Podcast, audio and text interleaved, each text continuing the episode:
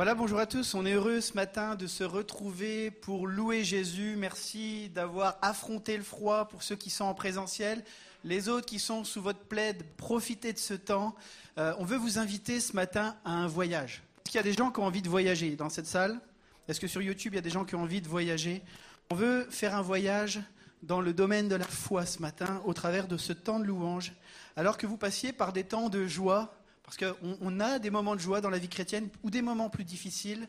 On veut s'appuyer ensemble sur Jésus et vraiment que ce temps ce matin puisse être un temps d'encouragement, un temps d'introspection, un temps où on invite Jésus à nous conduire. Alors si vous êtes avec nous, je vous invite à vous lever ce matin pour ceux qui le peuvent, pour prendre ce premier chant qui dit que Jésus est l'auteur de ma joie.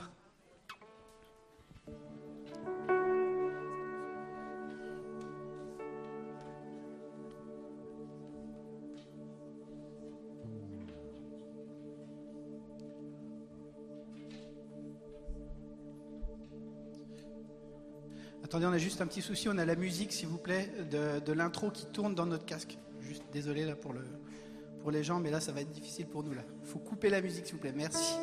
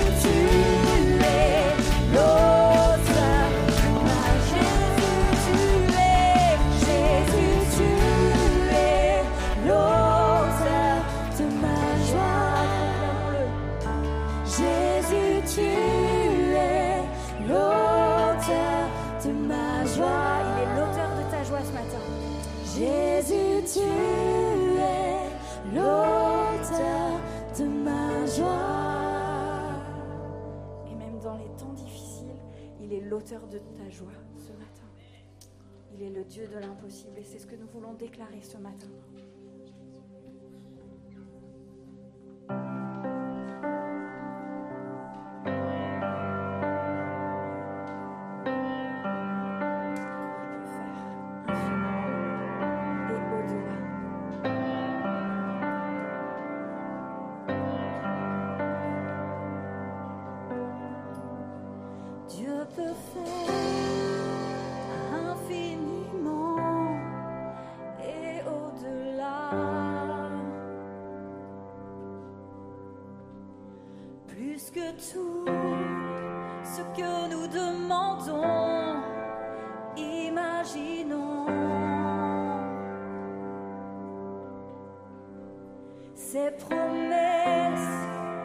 Oui, et amène se réalise.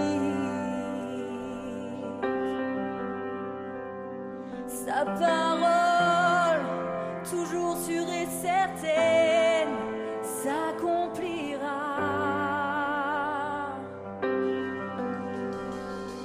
Car il est puissant.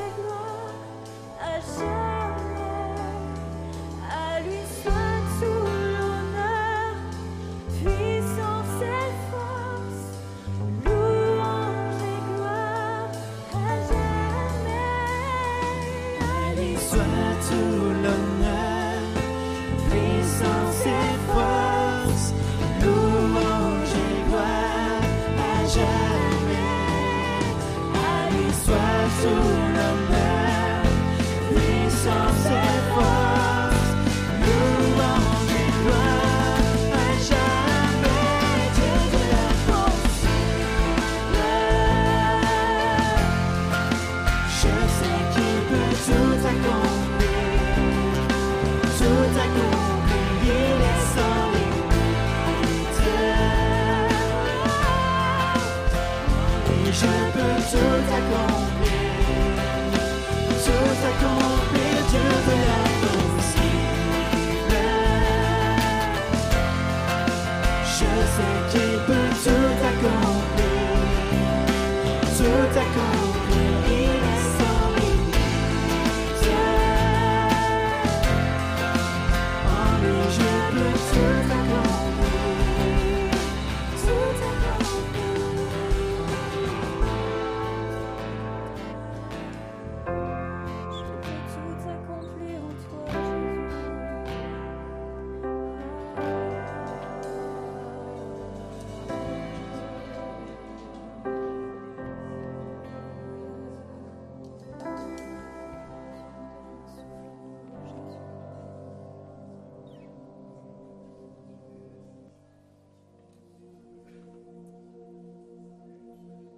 Luc 5, versets 36 à 39. Et il utilisa la parabole suivante. Personne ne coupe un morceau d'un habit neuf pour rapiécer un vieux vêtement.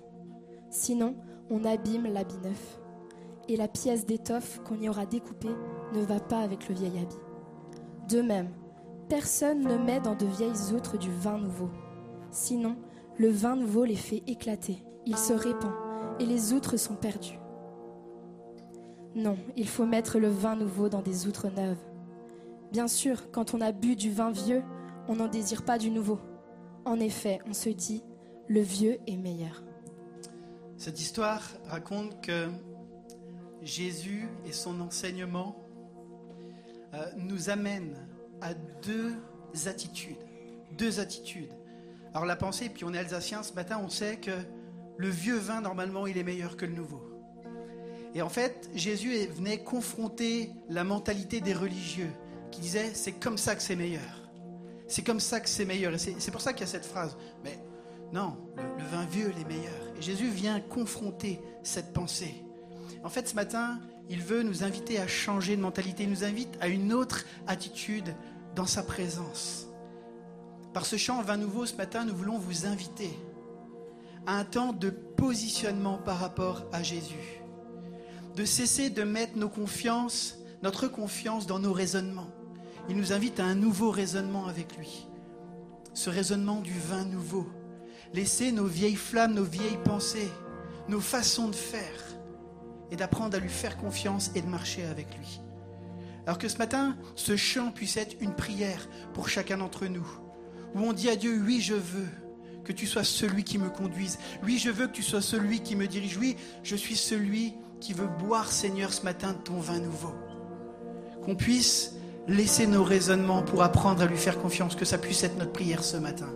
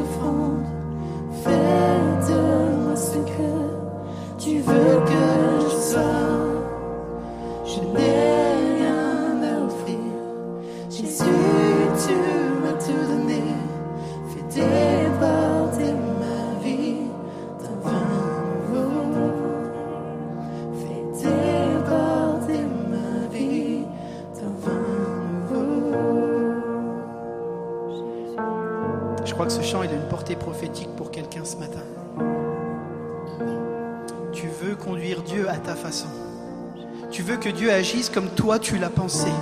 Tu veux que Dieu agisse comme toi tu l'as décidé. Le Seigneur t'invite à laisser tes raisonnements ce matin et à simplement lui faire confiance. Confiance du chemin qu'il a tracé pour toi. Parce que c'est ça la foi, c'est de croire Dieu. Et il veut t'inviter à lui faire confiance ce matin. Tu cherches à te dépatouiller par toi-même. Et Jésus t'invite ce matin à lui faire confiance. De laisser ces anciennes flammes, cette mentalité, ces raisonnements pour écouter le son de sa voix. Tu connais la voix du bon berger, te dit le Seigneur ce matin. Tu connais sa voix. Fais-lui confiance. Il trace un chemin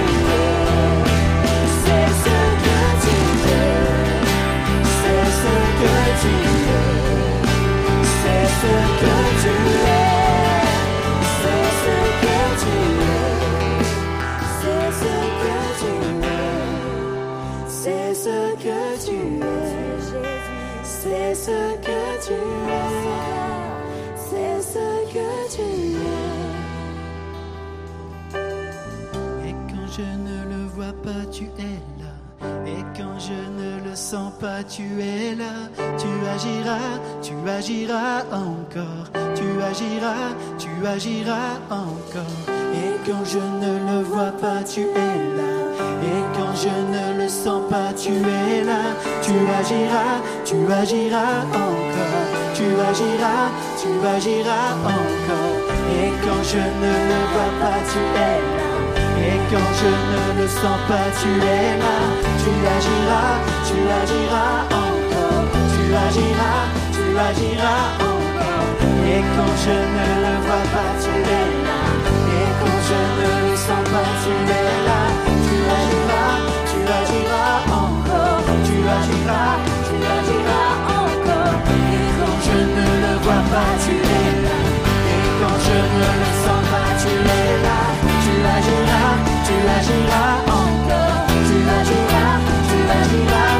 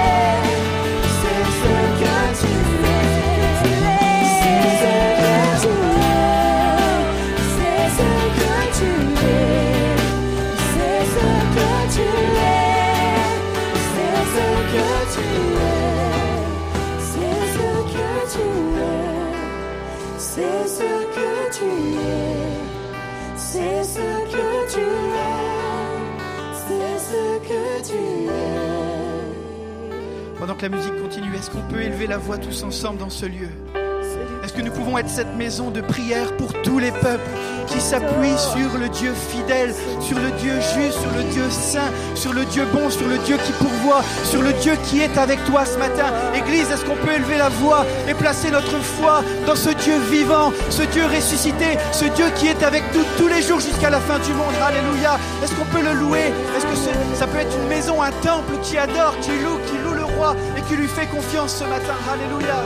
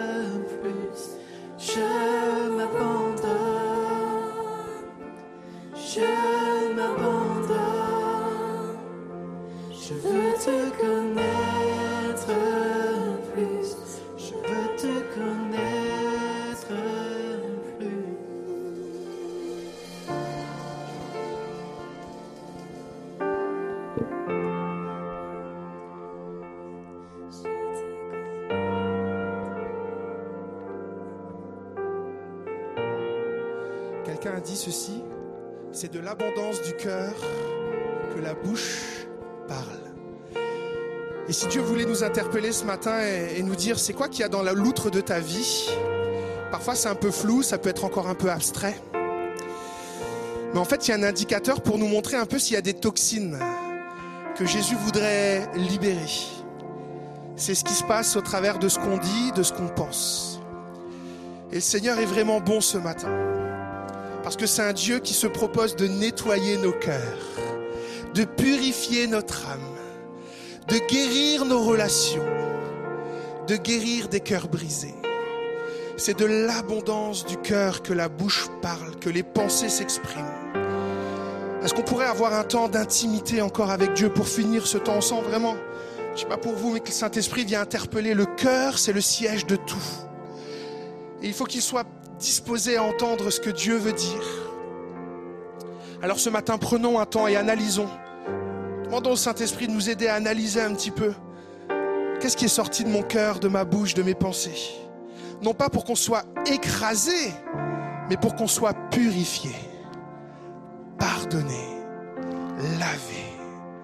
Des paroles difficiles envers quelqu'un que vous aimez, des pensées négatives envers un collègue, des pensées négatives envers vous.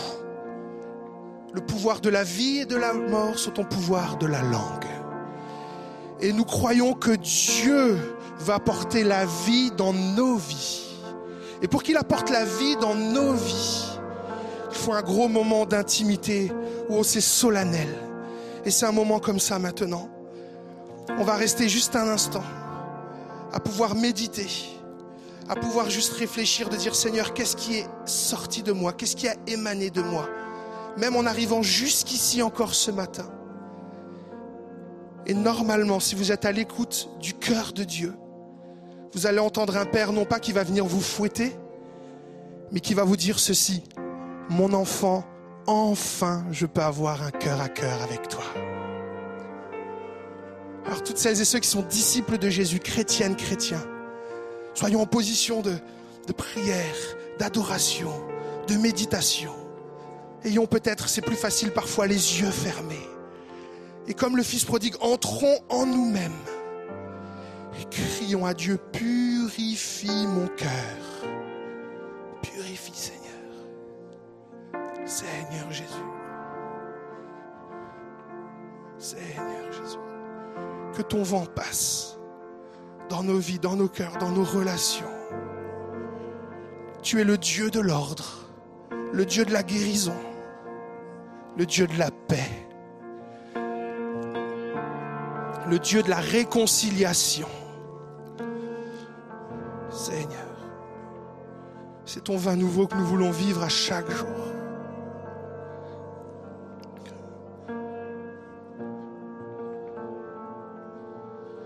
Je m'abandonne. Fais cette prière de foi. Je m'abandonne. Abandonne ton âme, ton cœur. Je veux te connaître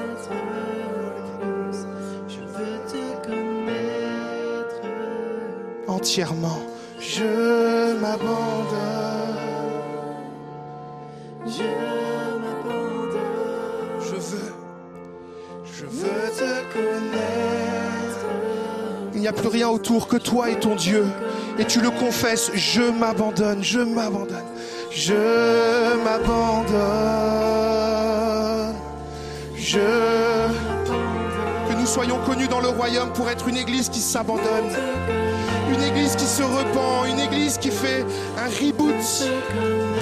Et qui dit Seigneur, je m'abandonne, je m'abandonne, je m'abandonne, je veux te connaître, je veux te connaître. Je m'abandonne ensemble, proclamons-le ensemble. Je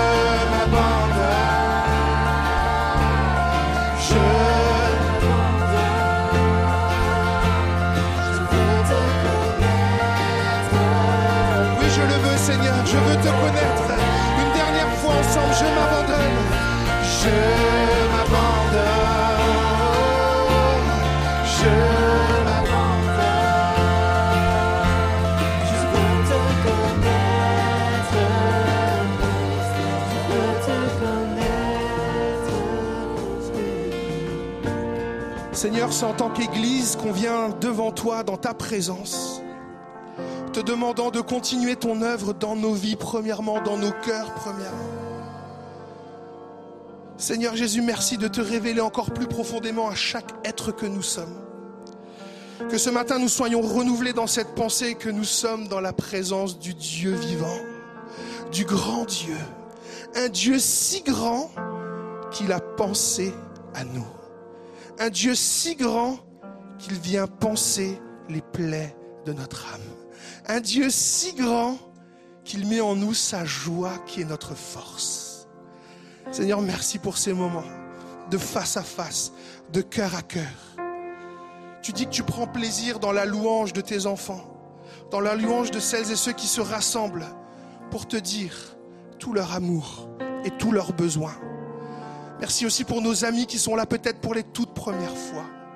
Nous croyons dans la présence du Saint-Esprit pour venir interpeller qu'il y a un Dieu vivant, un Dieu qui aime, un Dieu qui dit les choses et un Dieu qui accomplit ce qu'il dit. Merci Seigneur, merci pour chaque personne qui a pu se déplacer dans ce lieu pour vivre ce temps de koinonia. Merci aussi à nos amis qui sont en ligne, que nous bénissons dans le nom de Jésus. Certains au travail, d'autres ne pouvant plus se déplacer, nous les bénissons. Peut-être même quelqu'un de curieux, quelqu'un qui est venu, qui est tombé sur notre stream ce matin. Qu'il puisse vivre avec nous cette dimension de dire oui, nous l'Église, Dieu dit de nous qu'on est peut-être la colonne, la pluie de la vérité, mais nous sommes surtout des hommes et des femmes qui avons besoin de la grâce de Dieu, de la présence de Dieu, du conseil de Dieu. Alors merci Seigneur pour ces moments d'adoration, de célébration. Et à toi toute la gloire. Est-ce qu'il y a un peuple qui peut acclamer Jésus peut-être et le célébrer dans ce lieu?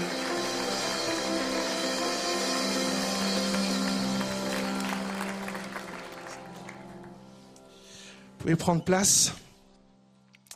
Bonjour à toutes et à tous, je m'appelle Mathieu Thoman, je fais partie de l'équipe pastorale ici à l'EPI et au nom de toute l'église de l'EPI, nous sommes heureux de vous accueillir, vous qui avez fait de l'EPI votre maison, votre famille spirituelle, et peut-être aussi vous qui êtes là en visiteur, invité par un collègue, une amie, un membre de la famille, soyez toutes et tous les bienvenus. Je voudrais particulièrement saluer ce matin euh, un couple d'amis qui, euh, vous savez que je viens d'Auxerre, et ils sont arrivés dans la région de Bourgogne pour pouvoir euh, travailler avec moi, pour bénir l'église d'Auxerre. Et sans eux, euh, ça aurait été plus compliqué pour moi d'arriver ici à Auxerre. Alors je voudrais juste vous les présenter. Si Sarah et David, vous pouvez juste vous lever un instant. Je ne sais pas où vous êtes exactement.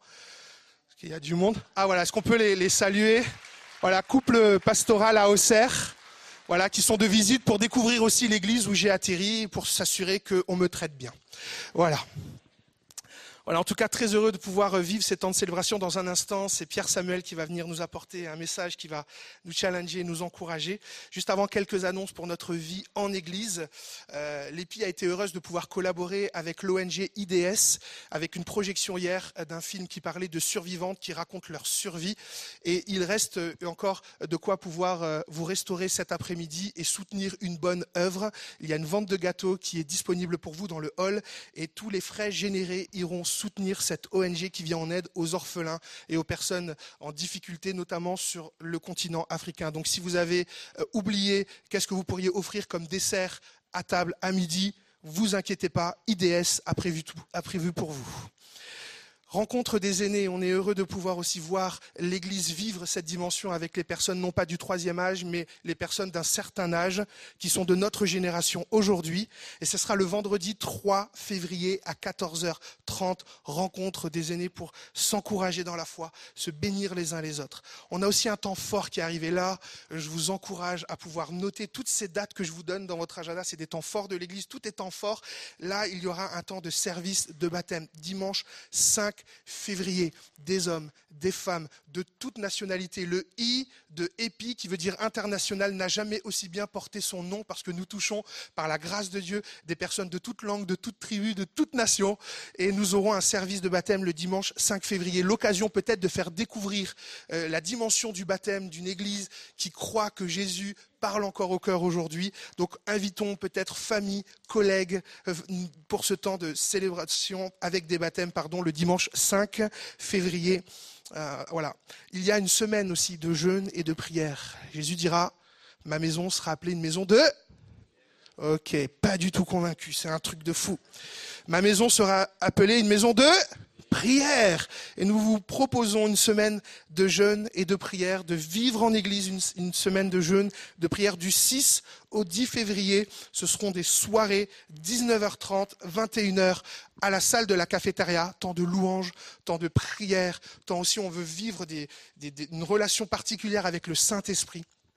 Donc venez euh, pour euh, vous ressourcer, pour encourager, pour, vous construire aussi spirituellement par le moyen euh, du jeûne et de la prière. Et le thème retenu par tout le conseil spirituel qui a été en prière pour vous, c'est marcher une question d'équilibre. Voilà. Oui, je sais, l'illustration, j'ai travaillé longtemps là, RP, tu as vu, une question d'équilibre, j'essaie vraiment de bosser dessus.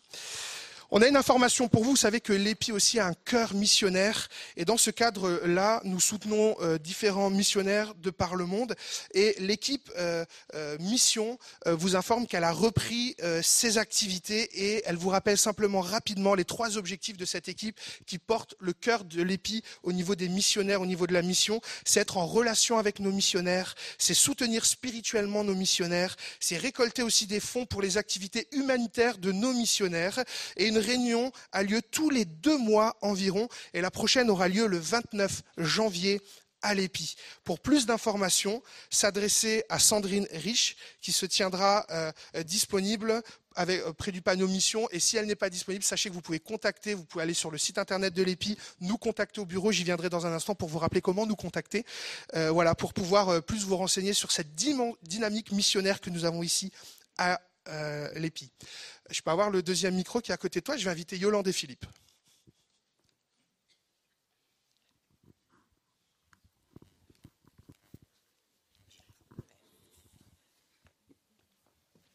Normalement, il y a un visuel. Bonjour. Attention, c'est une annonce euh, discriminante, réservée pour les couples de 7 mois à 777 mois. Si vous êtes au-delà ou en deçà, il y a peut-être des dérogations. Merci d'en discuter euh, avec nous. Personnellement, nous en sommes à 330 mois de vie commune. Et en fait, je compte parce que j'ai signé lors du mariage un contrat à 500 mois. Et du coup, il me reste 170 à tirer. Non, c'est une blague. J'ai jamais signé 500. C'est beaucoup trop important comme chiffre. Je t'aime. Je vais me faire taper après. Bon, c'est bientôt la Saint-Valentin, apparemment. Alors, vous faites peut-être partie de l'une des catégories que je vais citer maintenant. La première. Vous êtes en couple et la Saint-Valentin, c'est vraiment votre truc, même si c'est commercial, si c'est un prétexte. Vous ne loupez pas une Saint-Valentin. En tout cas, vous faites quelque chose à deux ce jour-là. Mais vous dites, ah, à un moment donné, on tourne quand même un petit peu en rond à force de fêter nos Saint-Valentin. Et du coup, ce que Yolande et Philippe nous proposent, ça peut être pas mal. Deuxième catégorie, vous détestez la Saint-Valentin. Vous avez euh, toutes les raisons du monde de ne jamais faire ça. Vous êtes tellement militant que vous faites tous les jours quelque chose avec votre conjoint, sauf le 14 février. Voilà. Et du coup, peut-être que vous pourriez être intéressé à faire une entorse à votre philosophie et quand même participer avec nous à cette soirée. Troisième catégorie, La Saint-Valentin, c'est votre truc, mais alors Philippe, ce qu'on fait nous à deux, c'est aux antipodes de ce que je pense que vous allez faire. Donc si vous êtes dans cette catégorie, merci de laisser de la place pour les couples des deux autres catégories. Pourquoi? Parce qu'il n'y a que 30 places disponibles. Et voilà, et moi je vais vous donner les informations très pratiques. Donc si vous êtes intéressé, notez bien, le 14 février, j'ai pas dit le 14 juillet, je suis contente, le 14 février, donc dans trois semaines et deux jours exactement, il y a donc cette soirée exclusivement, entièrement réservée aux couples. Tous les couples, que vous soyez mariés ou pas, vous êtes les bienvenus. De 20h à 21h30. Attention, pas de parking Hermès, donc il faut venir un petit peu à l'avance pour être sûr d'avoir de la place. Pas de garderie prévue non plus, mais c'est les vacances scolaires. Et je suis sûre qu'il y a plein de jeunes, d'étudiants qui seraient partants pour bénir les couples et garder les enfants. Donc organisez-vous. Deux mots importants dans ce flyer, là, ou je ne sais pas comment on appelle ça. Ludique, ça veut dire que notre soirée sera récréative, une soirée de détente. On va rire, vous avez vu le phénomène à côté de moi, donc ça vous donne un petit peu le ton. Une soirée enrichissante, c'est même si on rigole, on va avoir des temps de cœur à cœur, des temps profonds qui, j'espère, laisseront des traces aussi pour la vie après. Il n'y a que 30 places, 30 couples qui peuvent venir. Donc si vous voulez faire partie des heureux élus, il faut vous inscrire. Vous inscrire sur le site en ligne.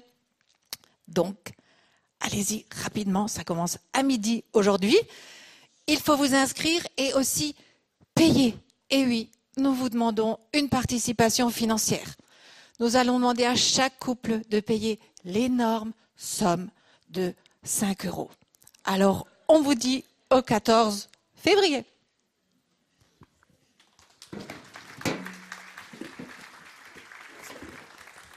Site internet de l'EPI, www.epi-strasbourg.eu. Ça sera sur la première page. Vous avez qu'à cliquer Je participe et vous arriverez sur le site. Et vous pourrez vous inscrire. 30 places, ça va aller vite. Merci beaucoup Yolande et Philippe de, pouvoir euh, aussi partager ce cœur qu'a l'EPI pour euh, les couples. On aura une célébration spéciale, encore deux petites annonces et après, c'est à toi. On aura une célébration spéciale qui sera mise euh, sur euh, l'Église persécutée. Vous savez que nous sommes partenaires, l'EPI est partenaire aussi des, joies et des peines. Et l'Église persécutée fait partie de ce qui euh, travaille nos cœurs. Et nous avons la joie de pouvoir accueillir l'antenne locale de Porte Ouverte dès la semaine prochaine, pardon, pour le dimanche 4 février, pardon, pas la semaine prochaine, le dimanche. C'est bien, la semaine prochaine. Punaise, il faut que je me fasse confiance un peu dès la semaine prochaine. Donc voilà, pour une célébration spéciale, on accueillera vraiment tous les porteurs de, cette réalité-là. Donc bienvenue à vous et peut-être faites connaître aussi cette réalité en invitant des personnes qui, s'interrogent sur euh, l'Église dans le monde et sur l'Église persécutée aussi. Dernière infor information, mais pas des moindres, je vous l'ai dit, pour nous contacter, vous pouvez vous rendre au point accueil, vous avez des questions sur la vie de l'Église, vous voulez peut-être un entretien, un rendez-vous, savoir aussi comment se vit l'épi en semaine, vous avez différentes possibilités. Vous avez le point accueil dans le hall. Vous pouvez avoir des super personnes qui vont vouloir vous donner différentes informations sur la vie de l'Église, prendre aussi les rendez-vous, les informations. Vous avez notre site internet avec toutes les informations de notre vie d'église, tous les moyens aussi de nous contacter. Et on voudrait vous informer aussi qu'on a un numéro de téléphone fixe et ça sera un numéro unique maintenant. Nous n'utilisons plus le numéro portable. Il n'existe plus. Il est parti dans les limbes de la numérique et tout ce qui s'ensuit. On reste à un numéro de téléphone, le 03 88 40 26 41 pour nous joindre par téléphone. Est-ce qu'on est prêt avec tout ce qu'on vient de vivre à dire, mais Seigneur, continue à parler à nos cœurs. Ok. Je vais prier, on va prier ensemble, et puis que Dieu bénisse euh, Pierre Samuel ce matin. Seigneur, merci pour euh, l'occasion que nous avons de vivre ton Église aujourd'hui en 2023, au 21e siècle. Vivre l'Église dans toute sa diversité, la mission, le discipulat ici à Strasbourg, les relations, des rassemblements et puis des temps peut-être plus précis de cœur à cœur des temps de formation pour les couples, des temps de bénédiction pour, euh, pour différentes C'est vraiment une grâce que nous avons d'être ton Église. Merci de bénir Pierre Samuel, que ce matin aussi, toute cette thématique qu'il va développer puisse venir euh, bâtir notre relation avec toi et bâtir notre relation avec les autres afin qu'ensemble, nous puissions continuer d'oser croire Dieu. Merci Seigneur. Amen. Est-ce qu'on peut encourager Pierre Samuel ce matin?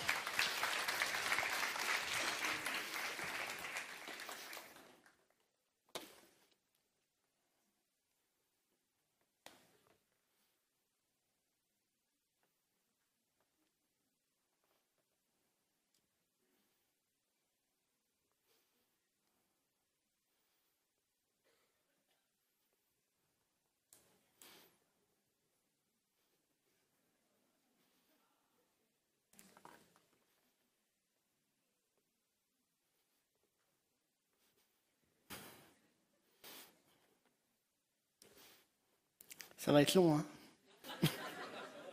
Je me suis dit, si je faisais toute la prédication sans parler, ça allait être très long.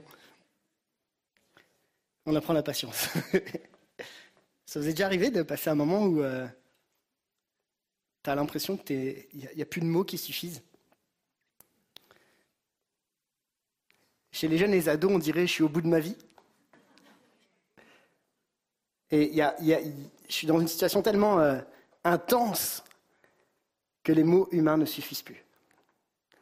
Et ce matin, c'est, de ça que j'aimerais parler. Alors, ça pourrait être paradoxal parce que je vais parler. Mais en même temps, je ne peux pas ne pas parler.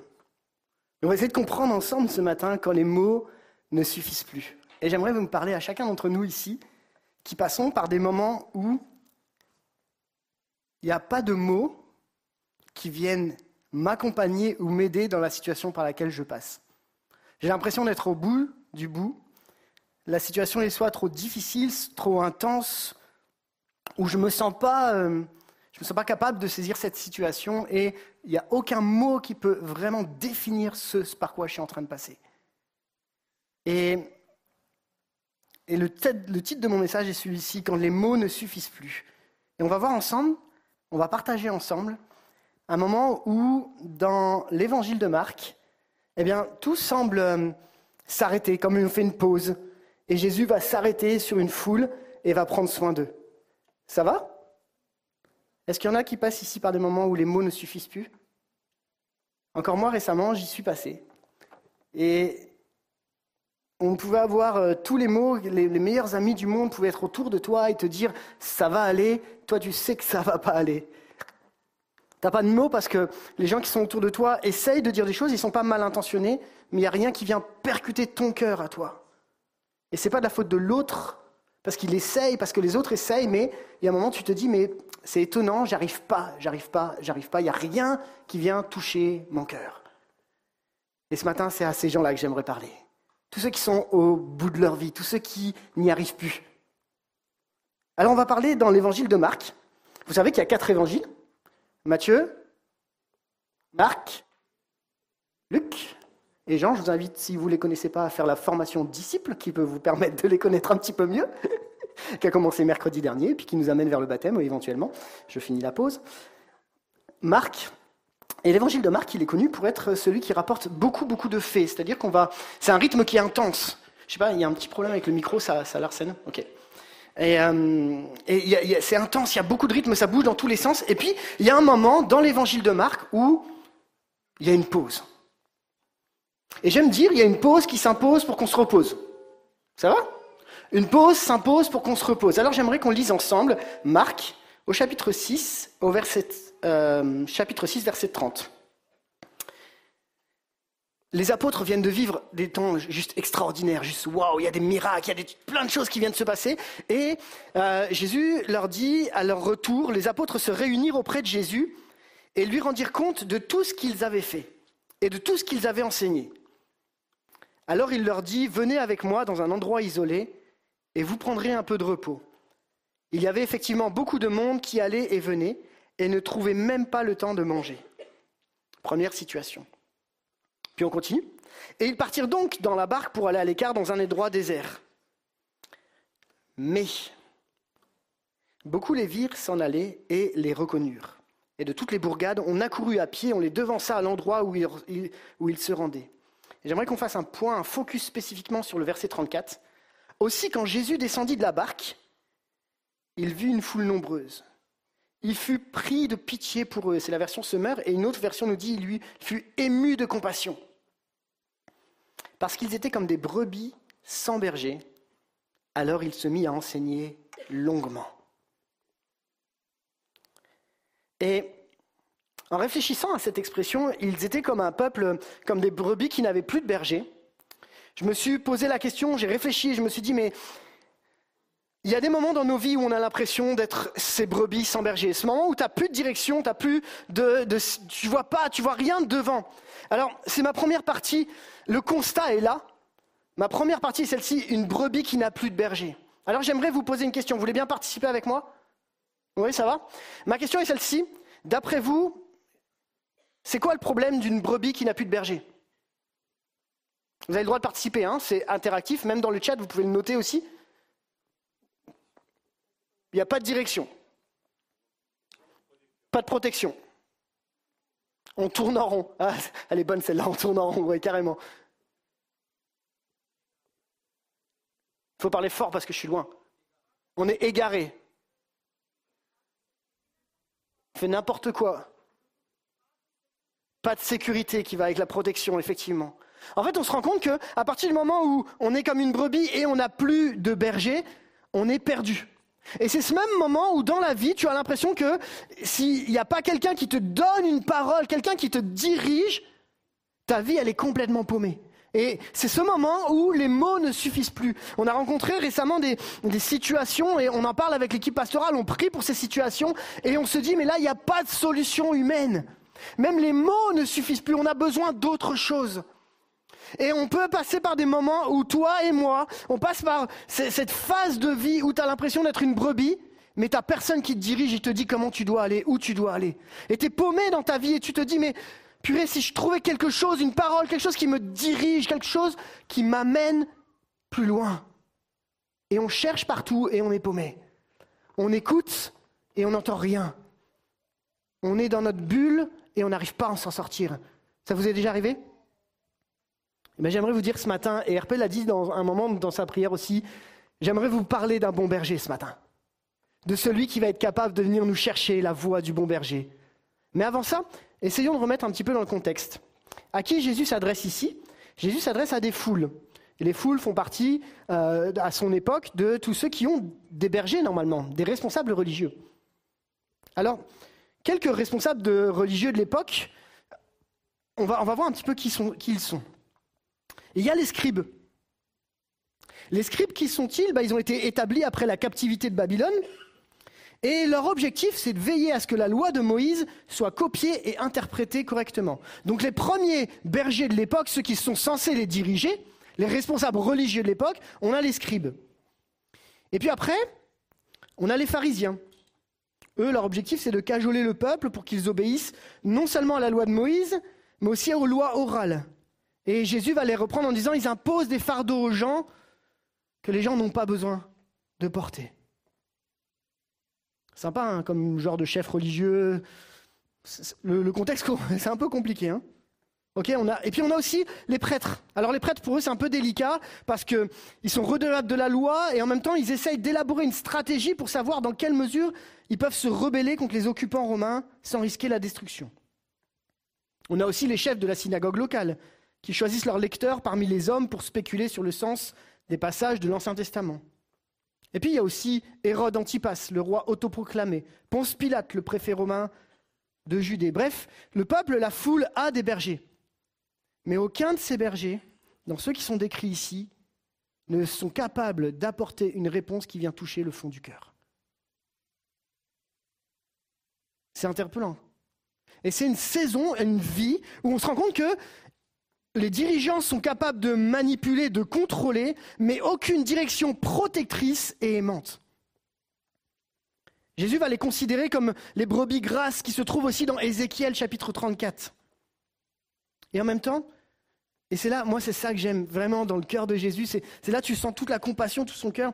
Jésus connaît le contexte de l'époque, il a grandi dans ce contexte, et lui ce qu'il voit, c'est les foules. Et des foules qui se précipitent pour être à sa suite, parce qu'ils ont faim et soif d'une parole qui libère. faim et soif d'une parole qui va transformer leur vie, faim et soif d'une parole qui est capable d'aller plus loin que simplement essayer de mettre un baume, mais une parole qui vient changer et transformer les vies. C'est ça que les foules ont besoin. Et malheureusement, tous les leaders autour, tous les, tous les responsables sont incapables de combler le vide intérieur de cette foule.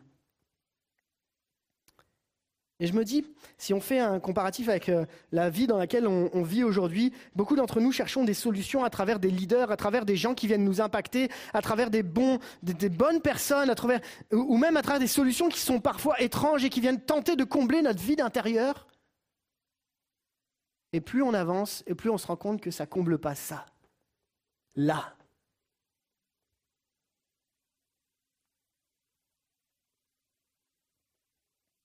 C'est arrivé dans nos églises qu'il y ait aussi des leaders qui manipulent et qui contrôlent. Ça arrive. Pas que dans nos églises. C'est arrivé que nous soyons épuisés, fatigués, parce qu'on a tout donné et puis qu'on n'en peut, peut, peut plus. C'est arrivé, et ça peut vous arriver, et c'est peut-être l'état dans lequel vous êtes. Aujourd'hui, vous avez juste besoin qu'on vous foute la paix et que vous puissiez vous reposer parce que vous avez trop donné. Un peu comme ces disciples qui n'avaient même pas le temps de manger.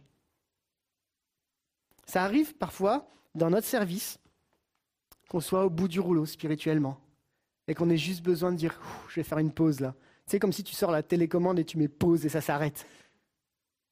Ça peut arriver qu'on passe par des moments où on, est, on frise le burn-out et on est épuisé et on a besoin de se poser. Et on a besoin d'un berger qui soit capable de nous diriger, de nous encadrer, de nous entourer, de nous aimer. Et ce matin, mon message est très simple. Et si on faisait une pause? Parce que les mots suffisent plus, on a besoin d'avoir des vraies paroles. Jésus va devenir l'accomplissement d'Ézéchiel 34, 23. J'établirai sur eux un seul berger, mon serviteur David, et il les pètera, il le fera paître et sera leur berger. Et si on va dans le Nouveau Testament, il y a un texte qui se trouve dans Jean chapitre 10 et au verset 11. Et Jean chapitre 10, verset 11 nous dit, Je suis le bon berger. Et regardez la différence entre n'importe quel autre leader, n'importe quelle autre solution qu'on peut avoir. Voilà ce que Jésus a cette capacité de faire ce matin. Je suis le bon berger. Le bon berger donne sa vie pour ses brebis. Vous pouvez avoir les meilleurs leaders du monde, les meilleurs managers du monde. Aucun berger, ne pour, aucune, aucun leader ne donnera sa vie pour vous comme Jésus l'a fait. Mais le mercenaire qui n'est pas le berger, à qui elles n'appartiennent pas les brebis, voit venir le loup, abandonne les brebis et prend la fuite. Et le loup les ravit et les disperse. Le mercenaire s'enfuit parce qu'il est mercenaire et parce qu'il ne se met point en peine des brebis. Je suis le bon berger. Je connais mes brebis et elles me connaissent. Comme le Père me connaît et comme je connais le Père, je donne ma vie pour mes brebis. Et on est dans ce contexte où aucun des mots qu'on va pouvoir apporter ne peut, ne peut venir apaiser notre cœur, sauf peut-être ce que Jésus est capable de faire dans nos vies. Vous allez me dire, oh, il n'a pas inventé le fil à couper le beurre. C'est vrai, tant mieux. Mais je crois ce matin qu'on a peut-être besoin juste d'apprendre à réécouter la voix du bon berger. Besoin de réécouter cette voix qui vient à un moment te dire, qui vient parler dans ton cœur et qui vient te dire, mais écoute, toutes les voix que tu as autour de toi, elles sont en train de te détruire, toutes les voix qui sont en train de là, de, comme de t'étouffer, on va les faire taire pour écouter la seule voix qui reconstruit. C'est la voix du bon berger. C'est la parole du bon berger. C'est cette parole qui a cette capacité de ramener à la vie ce qui était mort. Alors, alors que j'étais en train de lire ce texte, je me suis dit, mais comment Jésus a réagi? Et c'est mon deuxième point. La réaction de Jésus. Comment Jésus réagit? Et Jésus va faire plusieurs choses. Et la première chose qu'il va faire, c'est qu'il va regarder. Le regard de Jésus. On pourrait dire, mais face à la fatigue des disciples, face à ces brebis qui sont n'ont de berger, face à cette foule qui est épuisée, qui n'en peut plus, face à ta situation où tu aurais besoin que Jésus te dise quelque chose tout de suite. Non, ce n'est pas sa première réaction. La première réaction de Jésus dans cette situation-là, c'est de te regarder. C'est de poser son regard sur toi. C'est de regarder ce par quoi là, maintenant, tu es en train de passer. Pourquoi? Parce que le regard de Jésus montre combien il s'intéresse à ta situation. Après tout, si je parle à Mathieu puis que je lui parle comme ça, et que je vous parle à vous, mais en même temps que je suis en train de lui parler, mais que je vous regarde tous, comprenez bien qu'il a l'impression que je m'occupe pas de lui. D'accord? Qu'est-ce qui fait qu'à un moment, tu, tu, tu, qu'est-ce qui fait qu'à un moment, tu vas, voir, tu vas vivre quelque chose de plus C'est au moment où les regards vont se croiser. Ton regard avec le regard de Jésus qui va se croiser. Le seul truc, et ça c'est un réflexe que j'ai du mal à comprendre, c'est que quand on est au bout de notre vie, notre première réflexion, notre premier, euh, notre premier réflexe, c'est plutôt de détourner notre regard. Et je me dis, et si ce matin, on choisissait un moment de changer de regard et de croiser le regard de Jésus? Jésus, lui, a décidé de poser son regard sur ta situation. Oui, les mots ne sont pas suffisants pour expliquer la souffrance ou la tristesse par laquelle tu passes, j'en suis sûr.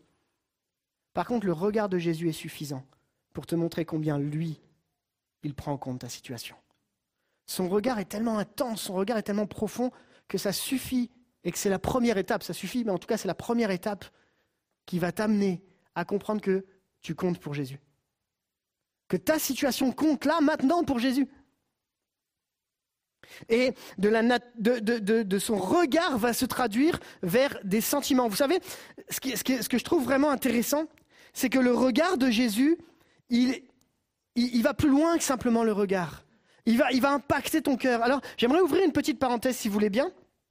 Parce que parfois, le regard de Dieu, on pourrait penser qu'il est culpabilisateur. Mais en réalité, le regard de Jésus a cette capacité à venir nous faire rentrer en nous-mêmes, comme disait très bien Matthieu tout à l'heure, pour nous amener à comprendre que son regard est rempli d'amour et de bienveillance. Et il y a un regard particulier dans la Bible qui vient me chercher. Vous connaissez l'histoire de Pierre dans la Bible? Ouais? Ouais. Pierre, c'est celui qui va renier Jésus, et puis c'est celui qui va amener plus de 3000 âmes à se convertir. Normal. Je ne pose pas de problème à ça. Et entre les deux, il y a un truc un peu étrange, enfin étrange, puissant, je dirais. Regardons ensemble Luc 22, 61 et 62. Et c'est juste après que Pierre ait renié à trois reprises Jésus. Et regardez ce qui se passe. Le Seigneur se retourna et posa son regard sur Pierre. Alors Pierre se souvient de ce que le Seigneur lui avait dit Avant que le coq chante aujourd'hui, tu m'auras renié trois fois. Il se glissa dehors et se mit à pleurer amèrement. Et là, comme une pause a lieu, et il y a un croisement de regards qui fait que c'est assez étonnant de voir que le seul regard de Jésus amène Pierre à réaliser que là, il a fait une boulette. Mais excusez-moi, et je veux vraiment vous le dire, ce n'est pas un regard disqualifiant. Ce n'est pas un regard disqualifiant. C'est un regard rempli d'amour et de compassion. Les sentiments de Jésus dans son regard ne changent pas en fonction de notre situation. Ses sentiments, il est plein de compassion, il est rempli de... Il, est lent à la colère et ses sentiments ne changent pas. Par contre, le regard que ça va imposer sur nous nous amène à comprendre que son regard est tellement pur que notre vie à nous peut pas... Il y a un truc qui marche pas et pourtant, son regard va t'amener toi et va m'amener moi à en vouloir encore plus et le rencontrer encore plus. Et moi, j'aime quand Jésus pose son regard. Et oui, effectivement, tout semble fermé. Moi, je serais Pierre, je serais parti me cacher, jamais je serais sorti, jamais j'aurais été revoir Jésus. Et pourtant, Pierre comprend qu'il y a encore quelque chose qui va se passer. Et Jésus va lui faire confiance tellement, tellement fort après. Le regard de Jésus nous montre que c'est son rôle envers nous de poser son regard sur notre situation. Je n'ai pas les mots pour expliquer ta situation ou pourquoi tu es en train de passer par là. Mais le regard de Jésus peut commencer à transformer ton intérieur sur ta vie. Parce que son regard va se traduire en sentiment. Il va la Bible nous dit qu'il va être pris de compassion, qui vient du mot. Alors je, je voulais vous le dire en grec, mais en fait, j'arrive pas à le lire. Donc du coup, ça sert à rien. Je tente quand même. Alors attendez, je vais vous donner les lettres. S-P-L-A-G-C-H-N-I, Zomai. Voilà, aussi prononcé. Ok Merci à tous ceux qui parlent vraiment euh, grec de me faire grâce, d'être rempli de compassion et de poser un regard sur moi bienveillant. Par contre, il y a une signification derrière. Être rempli de compassion veut dire être ému d'amour au plus profond de nous-mêmes. C'est être remué dans ses intestins. C'est être ému de compassion, c'est avoir compassion. Et c'est là que je trouve juste extraordinaire, c'est que Jésus a un regard et de ces regards va naître des sentiments. Alors été chercher une définition d'un sentiment. Et là, un sentiment, qu'est-ce que c'est? C'est une réaction à une représentation que l'on se fait de quelque chose. Ils expriment ce que l'on perçoit d'une situation et des pensées qui y sont associées. Autrement dit, Jésus a un regard. De ce regard, il va analyser la situation et comme il est parfait, il l'analyse bien. Et de cette analyse va découler des sentiments, cette compassion qu'il a pour nous. Et c'est là où je, trouve quelque chose juste d'extraordinaire. Bon, il y a plein de trucs qui sont extraordinaires. La Bible, Jésus est extraordinaire, amen. Mais ce, ce regard d'analyse que Jésus a, qui se transforme en sentiment et qui amène à sa compassion, nous rappelle à chacun d'entre nous que quand tu es au bout de ta vie, au bout du rouleau, Jésus va être celui qui va regarder, qui va être capable d'avoir les sentiments qui seront adaptés à ta situation. Et il va venir te rencontrer dans ta situation. Est-ce qu'on peut lire ensemble le psaume 103 Et si, verset 8 à 14, le psaume 103, verset 8 à 14. Et je me souviens à l'époque, euh, ma mère, elle avait une Bible et on mettait des coups de stabilo. Vous avez eu ça aussi, vous? On mettait du stabilo ou des, des- ou des crayons de couleur. Et ma mère, elle soulignait tout, tout, tout, tout, tout. Alors si vous avez une Bible, bah, vous pouvez souligner. Pour tous ceux qui sont sur le numérique, là, vous pouvez aussi faire euh, surligner. C'est pareil. Voilà. Mais je sais pas, ça me fait penser à ça. Et euh, ma maman, je pense à toi. Et du coup, mais j'ai- j'aime regarder ce texte-là. L'Éternel fait grâce. Il est rempli de compassion. Il est lent à la colère et riche en bonté. Il ne conteste pas sans fin. Il ne garde pas éternellement sa colère. Et là, il y a un truc que moi j'ai du mal à saisir. Il ne nous traite pas conformément à nos péchés. Il ne nous punit pas comme le mériteraient nos fautes. Mais autant le ciel est élevé au-dessus de la terre, autant sa bonté est grande pour ceux qui le craignent. Autant l'Orient est éloigné de l'Occident, autant il éloigne de nous nos transgressions. Comme un père a compassion de ses enfants, l'Éternel a compassion de ceux qui le craignent, car il sait de quoi nous sommes faits, il se souvient que nous sommes poussière. Amen. Peut-être c'est le seul verset dont tu as besoin aujourd'hui. C'est l'Éternel qui te rappelle qu'il est compatissant. Alors, on a fait un constat ensemble des brebis qui n'ont pas de berger. On se rend compte qu'on est complètement perdu, on passe par des situations qui, qui sont indicibles, on ne peut pas les comprendre. La réaction de Jésus commence par un regard, puis ensuite se traduit en sentiment. Maintenant, les sentiments que Christ émet pour nous vont se traduire en action. C'est ma troisième partie. De la réaction vers l'action. D'habitude, c'est action, réaction. Là, on va aller dans l'autre sens. L'action de Jésus. Et là, il y a quelque chose d'extraordinaire. Encore. Encore. La réponse de Jésus pourrait être de les nourrir tout de suite, mais ce n'est pas ce qu'il va faire en premier. La Bible nous dit que Jésus va décider de les enseigner longuement. La deuxième réponse de Jésus au vide intérieur, ce n'est pas encore la réponse à leurs besoins physiques, mais c'est bien l'enseignement de sa parole. Pourquoi Jésus les enseigne? Pourquoi, pourquoi, pourquoi Jésus prend ce temps d'avoir ce temps C'est ces paroles qui vont venir les enseigner, les amener à découvrir la bonne nouvelle du royaume de Dieu. Ben, simplement parce que l'enseignement qu'ils ont toujours reçu autour ne les a jamais nourris profondément, alors que l'enseignement de Jésus va être nourrissant, édifiant, constructeur. C'est vraiment fort de voir que la parole de Dieu a cette capacité non pas simplement à nous faire du bien, mais elle vient nous construire, elle vient nous amener encore plus loin. Et Jésus va utiliser le langage que la foule a besoin. Jésus va venir chercher cette foule et va leur dire ce qu'ils ont besoin d'entendre, parce qu'ils ont envie, ce qu'ils ont besoin d'entendre. Et ce qu'ils ont besoin, c'est la bonne nouvelle de Jésus-Christ. Et en fait, on réalise que quand les mots ne suffisent plus, ce dont tu as besoin, c'est ces mots à lui. Quand tes mots à toi ne suffisent plus, quand tu es là et que tu n'arrives plus à prier tellement la douleur est intense, c'est ces mots à lui qui vont venir changer ta vie. Je suis sûr qu'ici, vous avez tous expérimenté ce moment où tu es au fond du fond, du fond, du fond, et il y a une parole qui vient s'ancrer dans ton cœur et qui te dit Tiens bon, prends courage, fortifie-toi. Et là, toi, tu as envie de dire Waouh, c'est cette parole que j'avais besoin. C'est cette parole-là que Dieu veut donner sur notre vie. C'est pas une parole légère. C'est pas une parole qui va simplement te mettre un ensemble de principes sur la tête. Et que si tu fais pas ça, tu prends un coup de batte de baseball. C'est une parole qui va venir te chercher, te transformer. La Bible nous dit dans Jean 6, 63, c'est l'esprit qui vivifie, la chair ne sert de rien, les paroles que je vous ai dites sont esprit et vie. La version parole vivante nous dit, c'est l'Esprit Saint qui donne la vie, l'homme tout seul ne peut rien faire. Les paroles que je vous ai dites viennent de l'Esprit Saint et elles donnent la vie. La réalité ce matin, c'est que ce que l'on a besoin d'entendre, c'est le langage de Dieu pour notre vie. L'exemple extraordinaire, c'est que Jésus, quand il va être confronté aux pharisiens et, aux foules qui, qui connaissent les enseignements, ils vont dire, il vous a été dit, mais moi je vous dis. Il n'est pas en train de dire tout ce qui a été dit est mauvais, il est juste en train de dire, moi je vais mettre mon cœur dans ce qui a été dit, je vais donner vie aux paroles qui ont été dites. Il vous a été dit, mais moi je vous dis. Quelle est la parole dont tu as besoin ce matin qui va venir te sortir de ta situation où les mots ne suffisent plus? C'est une parole de vie.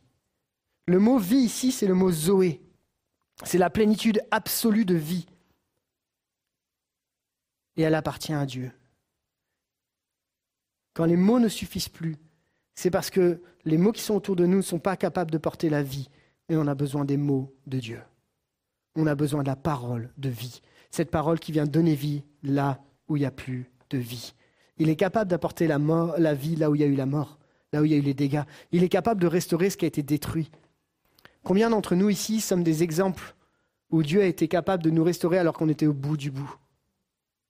Parce qu'à un moment, il a donné vie là où il n'y avait plus de vie. Quand les mots ne suffisent plus, la parole de Dieu est une parole de vie. Et j'aimerais te laisser cette parole. Saisis que la parole de Dieu est une parole de vie. Et ce qui va se passer à la suite de ce texte qu'on est en train de lire ensemble, c'est que bah, il y a les disciples qui sont fatigués, et puis il y a la foule qui est languissante et qui attend de vivre quelque chose, et Jésus va donner des paroles. Et les disciples se mettent à distance parce que la Bible nous dit qu'il faisait déjà tard et les disciples vont s'approcher. Donc ils sont un peu à distance et puis ils voient la foule au loin et puis ils voient Jésus en train de faire quelque chose alors qu'eux sont épuisés. Et vous savez, je, voudrais juste faire une autre parenthèse concernant les disciples. Je pense qu'ils ont tout donné avant, ils sont épuisés, ils n'en peuvent plus. Et Jésus leur dit, écoutez, laissez-moi gérer. Laissons Jésus faire ce pourquoi il a été missionné. En tant que serviteur, quand on sert d'une façon ou d'une autre, soit dans la louange, dans le service, qu'on soit, peu importe, on est, là pour servir le roi des rois, on est là pour servir Jésus et servir l'Église. Et parfois, on peut tellement vouloir servir Dieu qu'au final, on finit par se servir pour servir Dieu, ou qu'on finit par servir tellement les autres qu'on oublie de servir de qui on est en train de servir. Je suis passé par ce stade dans ma vie. Euh, je suis né dans une famille chrétienne et, et j'ai été engagé dans tous les services qui existent dans l'Église. Je crois que j'ai tout fait cadeaux, ménage, jeunesse, enfance, louange. J'ai tout essayé jusqu'à un moment où je suis passé dans ma vie par une zone où euh, j'étais un activiste de l'Église. Vous savez ce que c'est un activiste de l'Église? Tu es partout, puis tu es nulle part en même temps. Tu donnes pour tout le monde et puis tu te ressources jamais. Tu donnes, tu donnes, tu donnes, tu sers et puis tu es vide. Tu es tellement vide qu'au final, bah, tu n'as plus d'énergie, puis tu es fatigué. Puis après, qu'est-ce qui se passe? Bah, Tu deviens amer. Parce que le service est en train de te tuer. Alors est-ce que c'est le service ou est-ce que c'est ton implication dans le service? C'est une bonne question. Mais on arrive à un bout, on a tellement donné qu'on n'en peut plus. Et je crois qu'il y a des moments où Dieu nous dit Hey, stop. Arrête. Pause. Qu'est-ce qui te motive dans ton service? Est-ce que ce qui te motive dans ton service, est ce qui te pousse, c'est l'action ou la relation?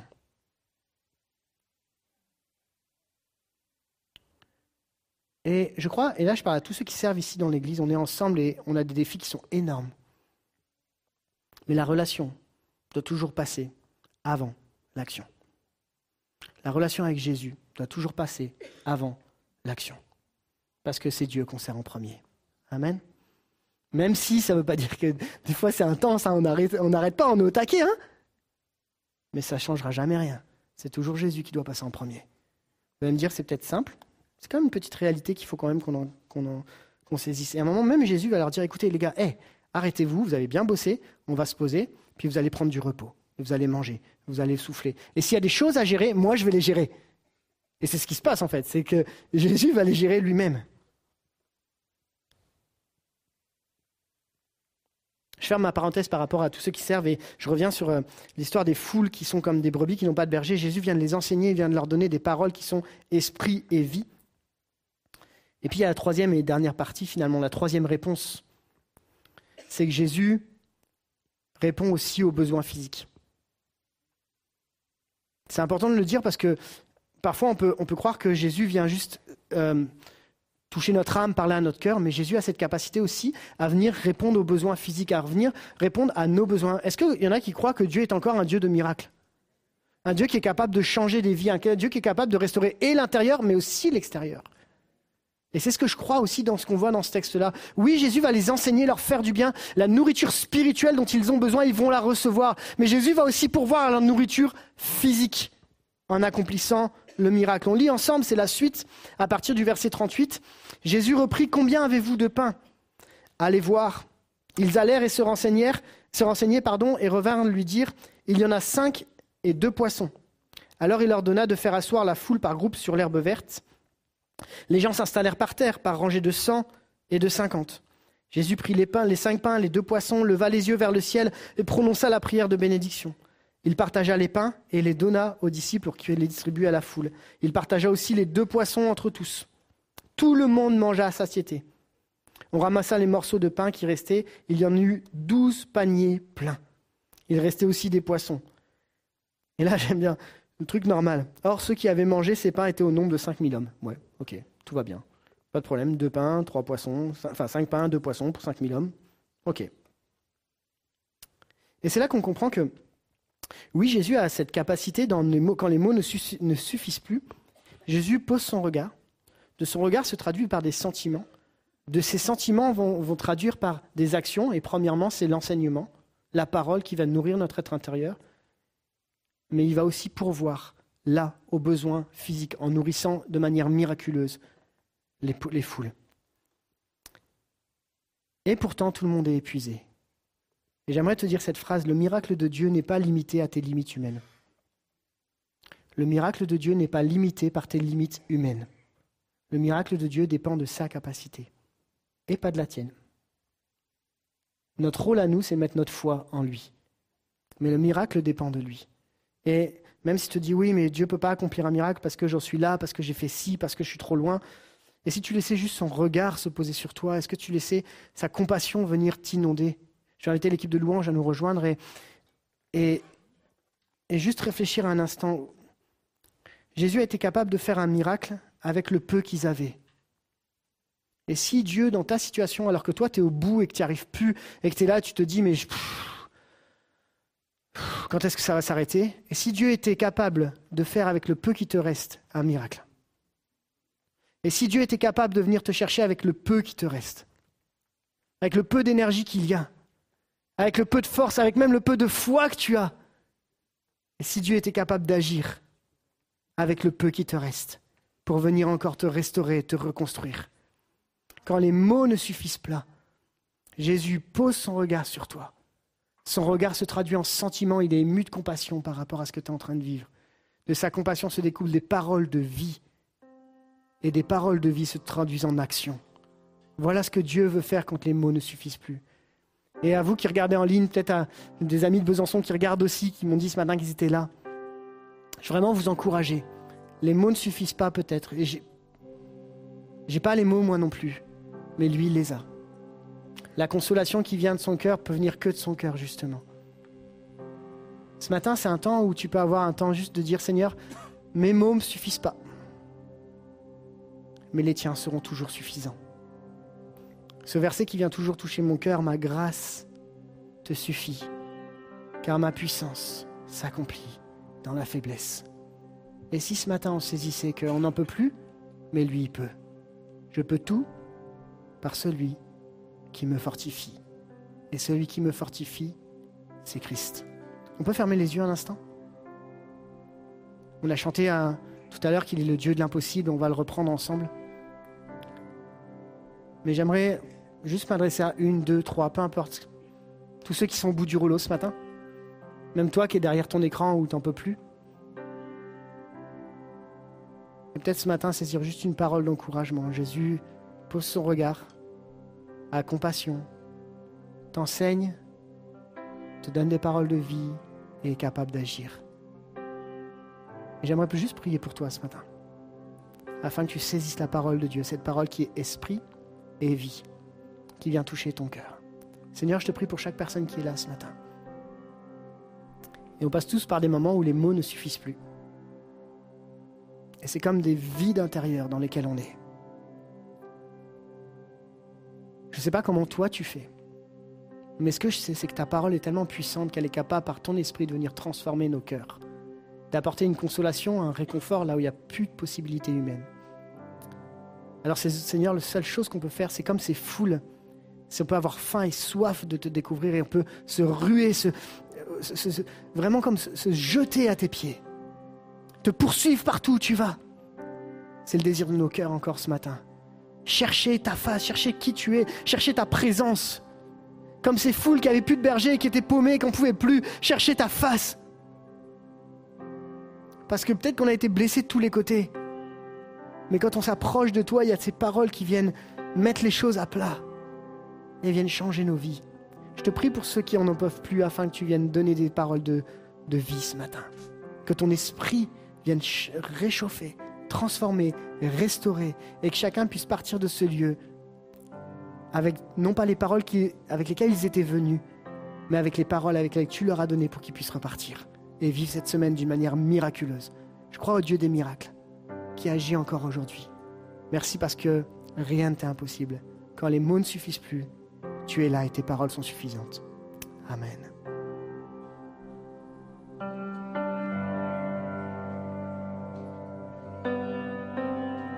Dieu peut faire infiniment et au-delà.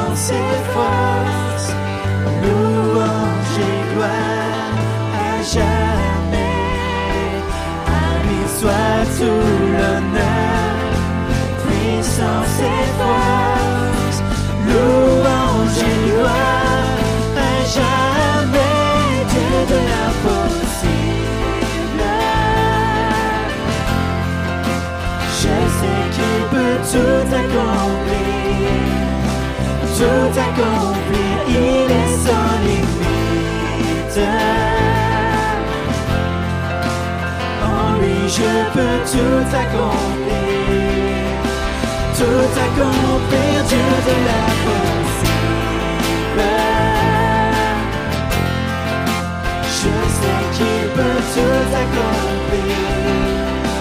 Dieu de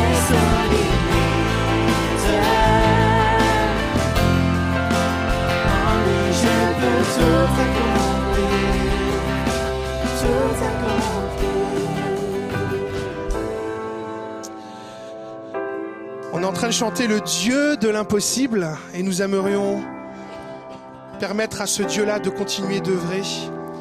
À vous qui êtes en ligne, on veut vous dire tout notre amour et vous inviter à la plaine des bouchers, cette rue des frères Hébert. Nous rencontrons ici régulièrement.